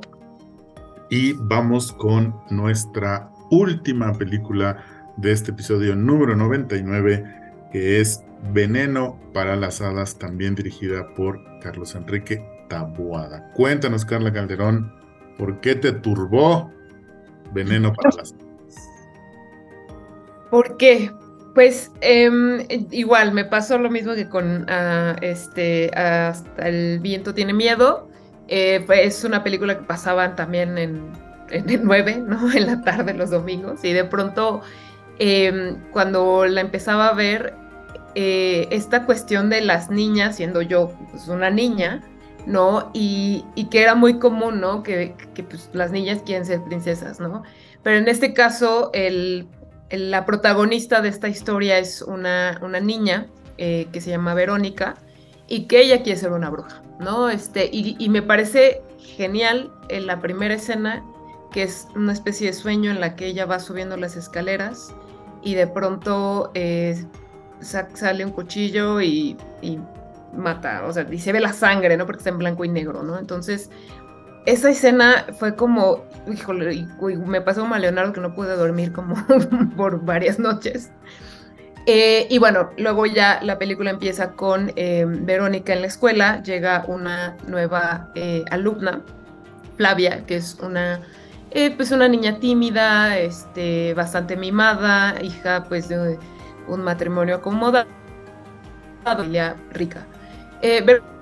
No lo es tanto, no es tan niña bien, ¿no? Como Flavia, eh, pero pues vive en una casa eh, bastante su abuela, eh, es huérfana, y pues está al cuidado eh, también de una pues ama de llaves, que es quien como que le mete estas ideas raras de, la brujería y pues ella está ávida de, saber más y quiere ser una bruja por todo lo que, las ideas que le mete un poquito la, la, este, el ama de llaves y las historias que le cuenta, ¿no? Que son, eh, y, lo platicaba con, con una amiga con la que fui a ver esta película en la Cineteca, que de hecho creo que todavía está, la pueden ver ahí en pantalla grande, que es que era muy común, ¿no? Que pronto te contaba tu abuelita, este, que si la bruja, que si el nahual, que si todas estas historias eh, que tenemos eh, México, ¿no? De, de- de demonios, de brujas, etcétera, y que era súper normal, ¿no? Para las abuelas contarte estas cosas y traumarte, ¿no? Entonces, este,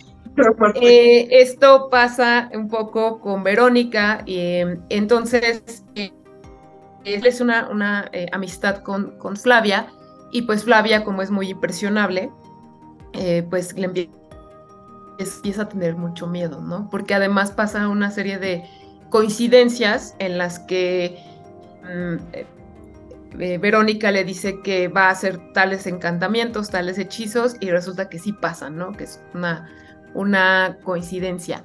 Em, y, bueno, eh, esta amistad se, se va dando y hasta, el, eh, hasta cuando van a ir al rancho de Flavia y Verónica hace que la inviten, ¿no? Porque además Verónica es un personaje es muy inteligente, está también como manipular.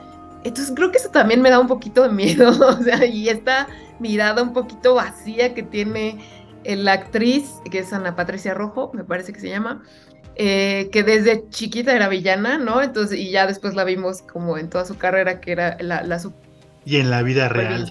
Y en la vida, real, lo es, lo es. Entonces, ya desde niña, ¿no? Entonces llegan al rancho y también pasan cosas ahí eh, hasta que eh, está convencida de que tiene que crear un veneno para las hadas porque las hadas son las enemigas de las brujas, ¿no? Entonces tiene que recolectar una serie de ingredientes. Flavia no quiere, eh, pero bueno, la convence porque le dice: si no, pues te voy a hacer algo malo, voy a matar a tus padres, etcétera, ¿no? Em, y ya no les quiero eh, contar en qué acaba, porque también el final es verdaderamente una cosa tremenda que no te esperas, ¿no? O sea, yo cuando lo vi la primera dije, oh por Dios, qué miedo. Y es como este personaje en apariencia, en, decide, o sea, toma una decisión y esa decisión es, eh, ¿no? Entonces creo que eso es una cosa tremenda de esta película. Y otra cosa que yo no había visto cuando la vi, cuando era niña, es que nunca sale la, la cara de ningún adulto. Todos son las niñas. O sea, las caras de las niñas en primer plano, em, los pies de las niñas y todo. Y de hecho, eh, por ahí anda circulando, creo que lo vi en Twitter, eh, que está el guion, eh, está ya publicado lugar primera página dice, nota, jamás se deben ver los rostros de los adultos, solo los de los niños. Entonces, esto también para mí es porque de alguna manera construye eh, Carlos Enrique Taboada un eso infantil tenebroso, ¿no? Con todo lo que ya les conté, en el que los adultos existen. Y, eso me pareció una genialidad, una verdadera genialidad. Mm, y solo si hay dos, dos veces se aparecen los, los, los, rostros de los adultos, pero es cuando en momentos muy eh, crueles en los que la muerte tiene que ver, eh, o el susto, ¿no? Eh, entonces, de verdad, si pueden ver en la cineteca, véanla, está, creo que todavía está en pantalla grande porque vale muchísimo la pena, de verdad, es una, es una joya y ahora yo la antes me daba mucho miedo por esta cuestión de las niñas y de que yo era niña y me imaginaba que quizás alguna una bruja. Pero eh, ya ahora que ya la vida adulta, pues sí, es, es una verdadera joya y véanla. No sé ustedes qué opinen de esta película. Yo porque ah, quiero lanzar una pregunta también, sobre, sobre todo cuando ah, se habla de niños. Este, nada más, pues, fuera de micrófonos, yo decía, ahora entiendo por qué Ana Patricia Rojo es porque es, ¿no? Desde niña ya se le veía estas, estas cosas. Este, más allá de lo que Carla ya dijo, eh, a mí me llama mucho la atención cómo raya este personaje de Verónica entre la sociopatía y la psicopatía. Y es hacia donde va mi pregunta, ¿no? Porque a veces cuando, cuando se habla del thriller, el terror, cualquier cuestión que tenga que ver con esta cuestión de suspenso, los niños siempre son como inocentes, ¿no? O sea, los niños nunca son culpas, culpables. Siempre por alguna extraña razón o se les metió un demonio o un fantasma les dijo o algo pasa, ¿no? Pero los niños en sí son inocentes. Pero ¿qué pasa cuando el niño, el niño, el niño demuestra eh, decisiones, demuestra capacidad crítica, eh, demuestra manipulación. Entonces, desde ahí, este, tampoco quiero expoliar el final, pero ahí va mi pregunta, ¿no? De, eh, yo sí, yo, yo, yo, yo, Leonardo Sánchez, dije, ah, qué bueno, ¿no? Dije, un sociópata, psicópata menos y que a lo mejor hubiera este, porque pues ya está otra vez el perrito. Yo siempre con los perritos, así de ese perrito no debía. ya, ya. Con los perritos no. Se va a llamar. Desde, este desde que se metió con el perro me perdió. Me perdió, me perdió. Entonces, la pregunta un poco va así como de. Este. Le. Desde, desde el escenario de Tabuada, ¿no? Desde el escenario de Tabuada. ¿Puedo culpar al niño o a la niña en este caso de eh, lo que está pasando y sentirme bien con el final o, o incluso sentirme culpable con el final, no lo sé. Quiero sus, sus pensamientos. Ale Vega. Creo, gracias. Creo que nada más voy rapidísimo, no quiero extenderme mucho, pero la quiero comparar con una película que yo cuando era morrita también me impresionó, exactamente por las mismas razones, que en español se llamaba El Ángel Malvado, ah, con, Michael con Michael, Michael Culkin y el otro que no me acuerdo cómo se llama. Que, el Wood. Que me mucho en el tema, también se trataba de un niño pues, bueno, que venía de un tema complicado, y un niño malo, un niño manipulador, un niño que sabe lo que está haciendo. Entonces, de la misma manera, a mí también me impresionó mucho el decir, estoy viendo niños, o sea, porque auténticamente esos son, ni siquiera creo que han llegado a la pubertad como tal, y ya tienen una forma de ser bastante maligna, ¿no? No sé hasta dónde se pueda decir que una persona a esa edad es malvada como tal, pero de que tienen actitudes que uno cuando ya ve que de alguna manera reciben su merecido, dice, híjole, es que no me importa qué edad tengas si te lo merecías. Creo, yo estoy como la idea de Leonardo, o sea, creo que de alguna manera cuando ves que quien hizo mal lo paga de alguna manera, en lugar de que digas, híjole, es que no, pues creo que uno siente cierto alivio. Entonces yo, yo creo que yo estoy del lado de Leonardo porque en ambos casos me parece muy similar mi reacción a la suya. Y pues nada, nada, digo, no me voy a extender para darle la palabra a las chicas y a Alberto. Nada más quería decir que igual para mí el factor mm, predominante en el tema del susto en esta película es ver niños. O sea, no, no es común, creo que a la fecha no es común y eso lo hace muy valioso. Entonces, ahora sí contéstenle la pregunta a Leonardo, mi querida Carla. Ay, pues yo, yo también sentí un poco de, alivio, aunque también, o sea, sí fue un poco, o sea, sí, sí sentí un poco de, decir justicia, ¿no? Es, la, justicia, pero también fue un poco triste el, entender que, que, esta niña pues tampoco era como que tuviera o sea, sí, sí tenía estos visos de maldad, pero como que no era tanto, porque por ejemplo en el, en el ángel malvado está clarísimo, ¿no? Sino que aquí tiene como esta cuestión de estas ideas, esta, esta imaginación, ¿no? Que tiene, que, que, que, o sea, sí la tiene y hace, hace cosas malas, ¿no? También como que se, es, no sé, pero, pero también... ahí con la escena que tú dijiste, Carla, cuando ve la escena y el descuelle, la degollación, y se despierta y se despierta contenta, o sea, se despierta bien, se despierta, ay, no pasó nada. O sea, ¿no, no te dice algo ahí?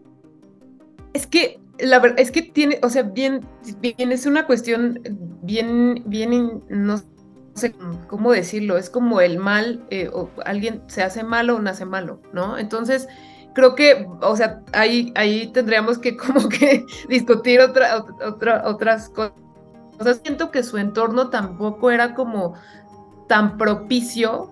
O sea, e, e, e, a ella le gustaba escuchar estas historias, ¿no? O sea, las disfrutices, ¿no? Entonces, esta, esta parte en la que, de, discernir, ¿no? O sea, si, si es su contexto o si es algo en ella que está mal, de pronto es difícil como saber cuál es el límite, ¿no? Entonces yo sí, sí sentí un poco sí de alivio de decir, o sea, los buenos ganan, los malos pero, sí me queda todavía esta duda de, saber qué hubiera pasado con esta niña en otro contexto. Igual y, lo mismo, ¿eh? O sea, no, no, no lo, nunca lo vamos a saber, pero em, pues sí, sí, sí me quedo todavía con este, esta cosita en el corazón, porque te digo, al principio sí fue como, wow, sí, o sea, qué increíble, pero después es como, híjole, ¿qué, hubiera pasado si no? No sé.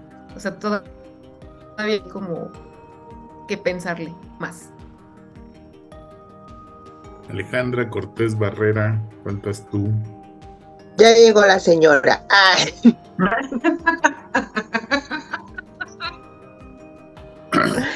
este sí, sí, entiendo que puede parecer que Verónica, el personaje de Ana Patricia Rojo, tiene dejos de maldad, pero indudablemente es responsabilidad de un adulto el cómo se Ya comporta. siéntese, señora. No, por eso, viste, yo por eso dije primero, ya llegó la señora. Sí, porque los adultos hacen la mayor de las chambas en los niños.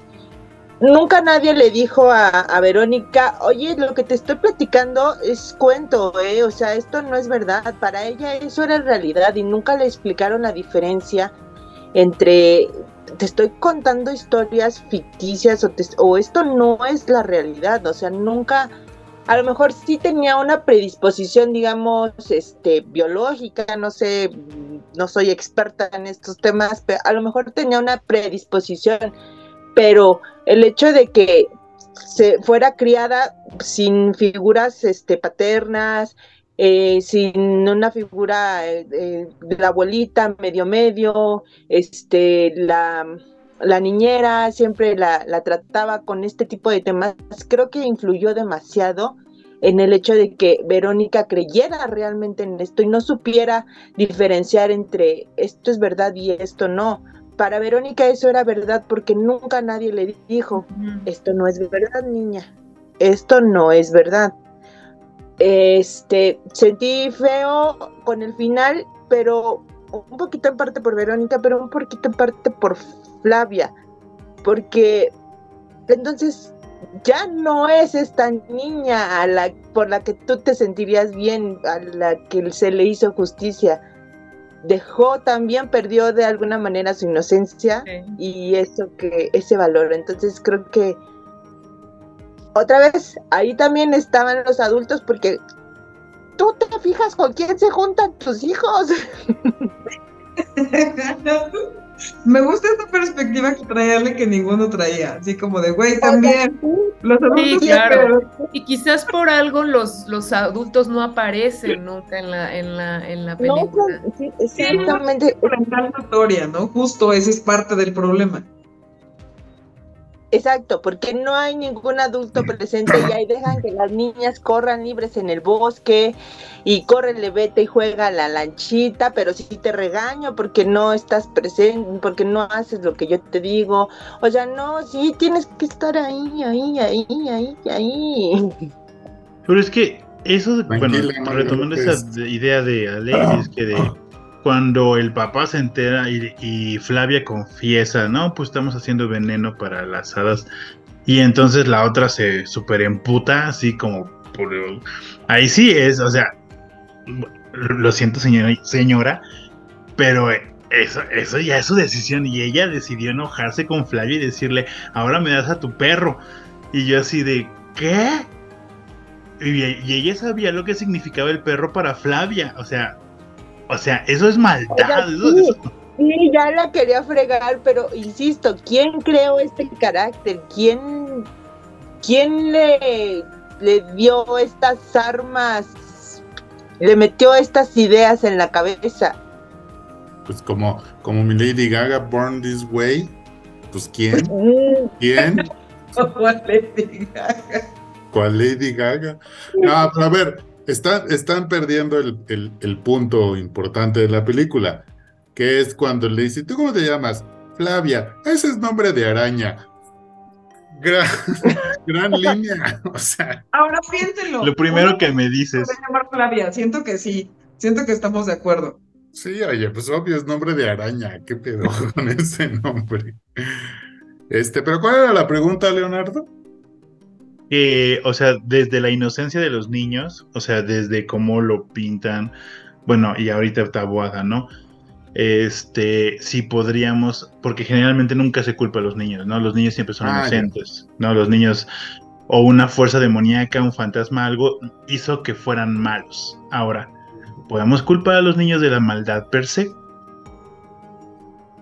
Pues sí, yo creo que sí. O sea, para mí, eh, Veneno para las Hadas es una película que está muy cerca de los olvidados. O sea, Pedrito, sí, Pedrito es el, el- el niño, ¿no? O sea, igual que Flavia, parece siempre ser el, el, el- el que está siendo abusado, el que es la víctima, pero cuando tiene la oportunidad, pues también saca, saca las uñas, ¿no? Y la idea bueno, de las muchas ideas que se manejan en los olvidados, pues es esto, ¿no? Que en un contexto donde efectivamente no hay algún tipo de figura de autoridad, pues hasta los niños van a hacer maldades, ¿no?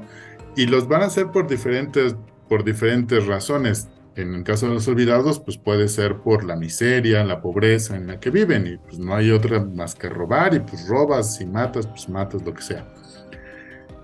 Y entonces, en ese sentido, pues yo sí creo que el personaje de Verónica tiene 100% de responsabilidad, independientemente del contexto en el que la, en el que la pone la, la película, que no tiene papás, que su abuela pues ni, ni, pinta, que la nana pues es la que le mete las ideas, pero aún así me, me, parece que el personaje perfectamente está diseñado de que ella nació así, ¿no? Y que tiene en su personalidad esas formas malvadas de, ser.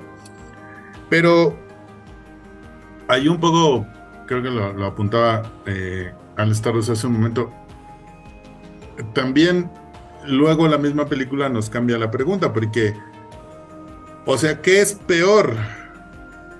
¿Qué es peor?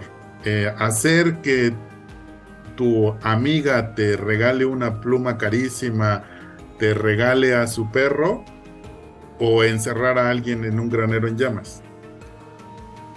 Pero es que sabes en lo mejor Entonces, en lo que se va a convertir.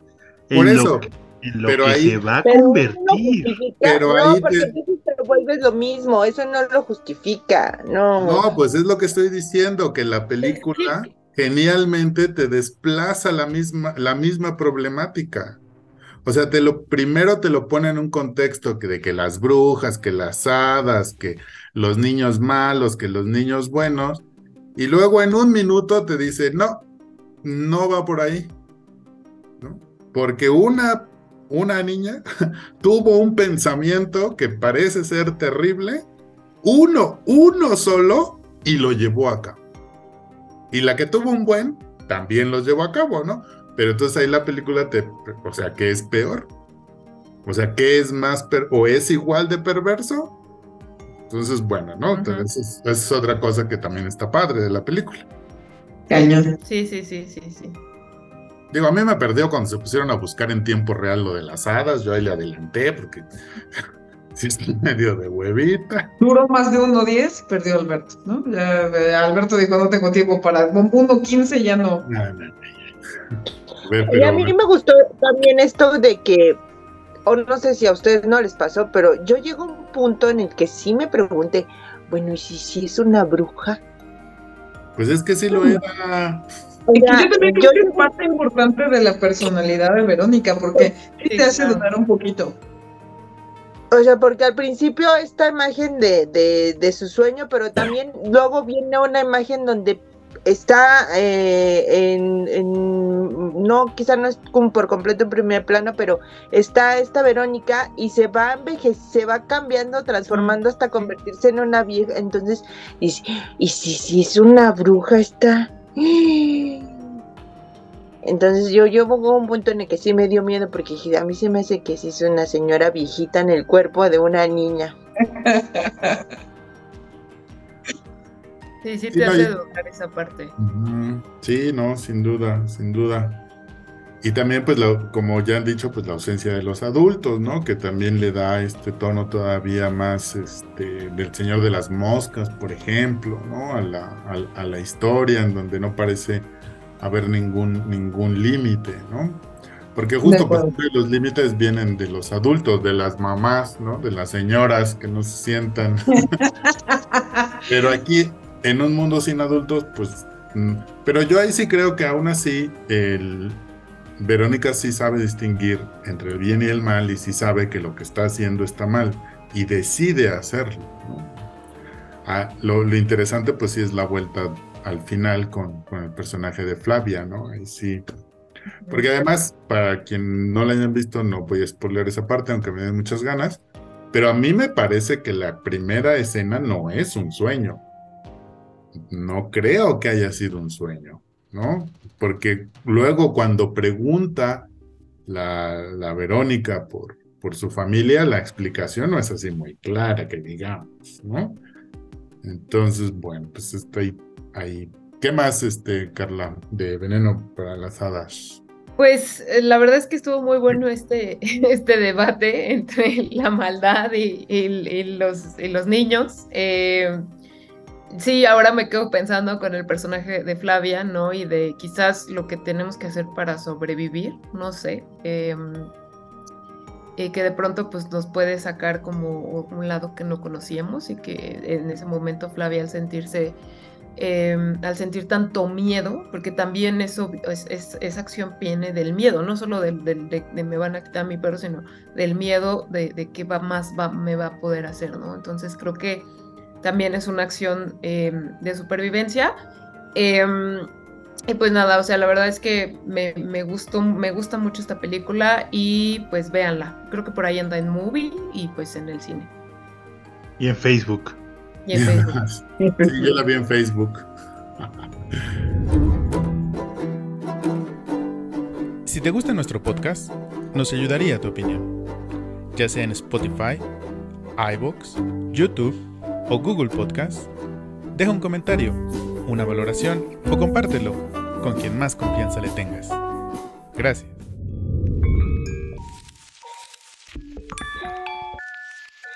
Antes de que vayamos al cierre, imaginemos que somos cinco cineastas y acaban de empezar eh, cuestiones sobrenaturales y todos vamos a morir. Evidentemente, el maestro de acceso a poco acceso a la cultura muere primero ¿Quién sigue después? ¿Quién, sí sobrevive y quién es segundo, tercero, cuarto? O sea, pero esto lo decidimos, yo digo Ale sí, Ale no, o yo digo si yo sobrevivo, porque la verdad estaría como medio raro decir, no, yo sí voy a sobrevivir. Yo sé que yo muero primero, yo sí sé que yo muero primero. Yo creo, yo creo que yo llego como a los últimos, pero no sobrevivo. O sea, puedo pasar varios obstáculos, pero no voy a ser la ganadora. Eso sí estoy segura. Quizá quedemos dos, pero no voy a ganar. ¿El productor sobrevive? Sí, sí puede ser. ¿eh? Yo no sé. No sé. O sea, pero la pregunta es, ¿quién sobrevive o en qué orden morimos? Las dos. Mm. Yo ya les di el primero. A ver, a ver, yo. Yo muero penúltima. A ver, yo, yo morí tratando de salvar a mi gato. Así de, mi gato, y me mataron. Voy a, voy a decir mi, mi, orden en el que yo creo que morimos y mientras ustedes lo piensan. O sea, sí estoy de acuerdo en que primero muere Leonardo. Luego, perdóname, pero creo que serías tú, Carla. luego muere Ale, eh, luego yo y al final Alejandra Cortés. Ah, la es a la que le veo más chances de sobrevivir de nosotros. Yo pongo. Yo más chances de sobrevivir, pero no podría, no podría explicar bien por qué. A Carla. no sé por ah, mira. O te quiero viva, no sé por qué, pero te quiero viva. bueno, trataré de hacerlo. O sea, de si me preguntas solo quién sobrevive, creo que sobrevive Carla, pero no, no alcanzo a entender por qué. Creo, Carla, ¿tú qué dices? como, como, no sé, como más valentía. O sea, si yo tuviera que votar por alguien, creo que Carla sobreviviría. Y yo, yo fíjate que, que al contrario, si, si, ese, si esa fuera la apuesta, yo la apostaría por, la veo más prudente, fíjate. No, pero yo la veo como, como muy valiente, o sea, como que si fuera Flavia y tuviera que tomar decisiones, lo haría. No, yo más bien la veo no poniéndose en esas situaciones. y por eso sobreviviría. Puede ser, puede ser, no lo sé. Y quizás es que durante mi vida me he puesto en situaciones y luego, bueno, pues, este, yo creo que Leonardo, o sea, sí, sin dudarlo, Leonardo. Leonardo va a morir primero, eso es un hecho. Todos están de acuerdo que Leonardo muere primero. claro que sí. Luego creo que eh, pasaría a Ale em, Stardust, luego Alberto y luego Ale Vega. Ahí está. Vamos a la final. Mm, o sea, es. Ahí está. Al Stardust. Este, híjole, sí, coincido con todos, Leo, te vamos a extrañar mucho. Perdóname, Leo. Este, híjole. Yo creo que luego Carla, sí, también siento que luego Carla. ¿Ves? Luego Alberto, sí, doy el mismo orden. Luego Alberto y luego Ale. Y, y esto va a sonar muy prepotente. Discúlpenme, señores, pero Yo sí sí, yo sí sobrevivo. Sí, yo sí gano porque, porque no les he contado muchas cosas, pero ¡Qué Dígalo. fuerte! Capítulo especial para que Ale nos cuente esas cosas. Capítulo de confesiones. Películas de sobrevivencia para que ahí salgan sus traumas.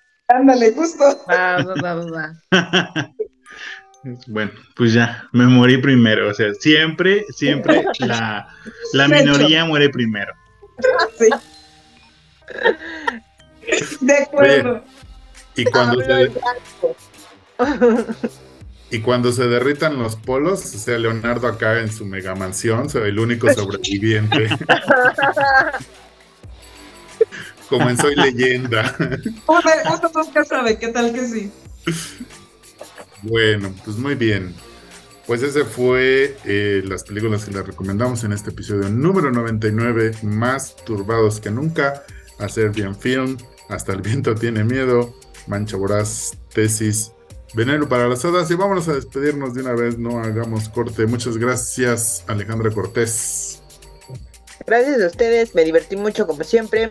Cuídense mucho, no le echen ojo a todas, a Serbia, en fin, déjenla por ahí, olvidada, nada más digan, ah, yo escuché hablar de una película bien fea, no la vean. Ah, Este, pero todo lo demás vale mucho la pena. Muchas gracias Carla Calderón. Pues muy contenta de haber estado en este episodio donde salieron confesiones, chismes, eh, preguntas potenciales. Y pues nada, nos vemos la siguiente. Y pues si vean, la, como dice Ale, la mayoría, excepto, eh, bueno, todas excepto a Serbian Fiel. No es necesario, ya se las contamos, no quiere saber más. Muchas gracias Leonardo Sánchez. ¿Tienes Solo recuerde, querido pues escucha, que yo moriría por salvar a un perro, por salvar a un gato, entonces por eso me morí. Entonces, no, imaginé cómo me morí, como se quiera, dejen en el comentario. Leonardo muere así. Y este, crea que los niños son malvados, claro que sí, hay niños muy malvados.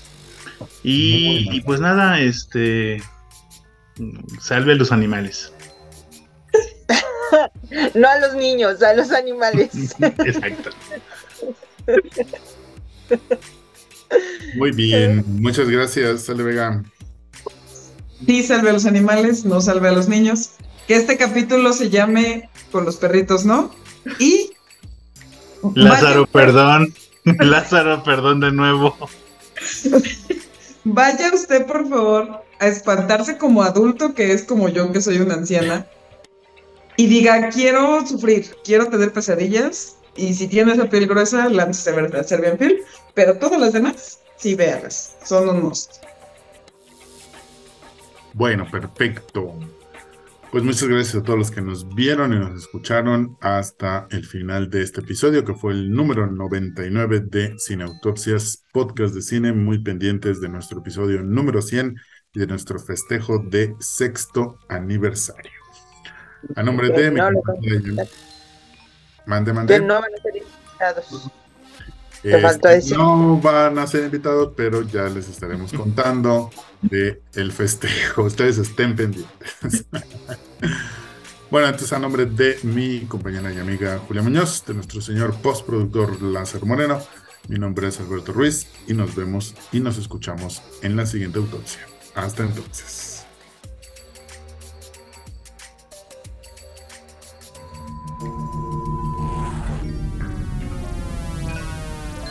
Cineautopsias. Podcast de cine.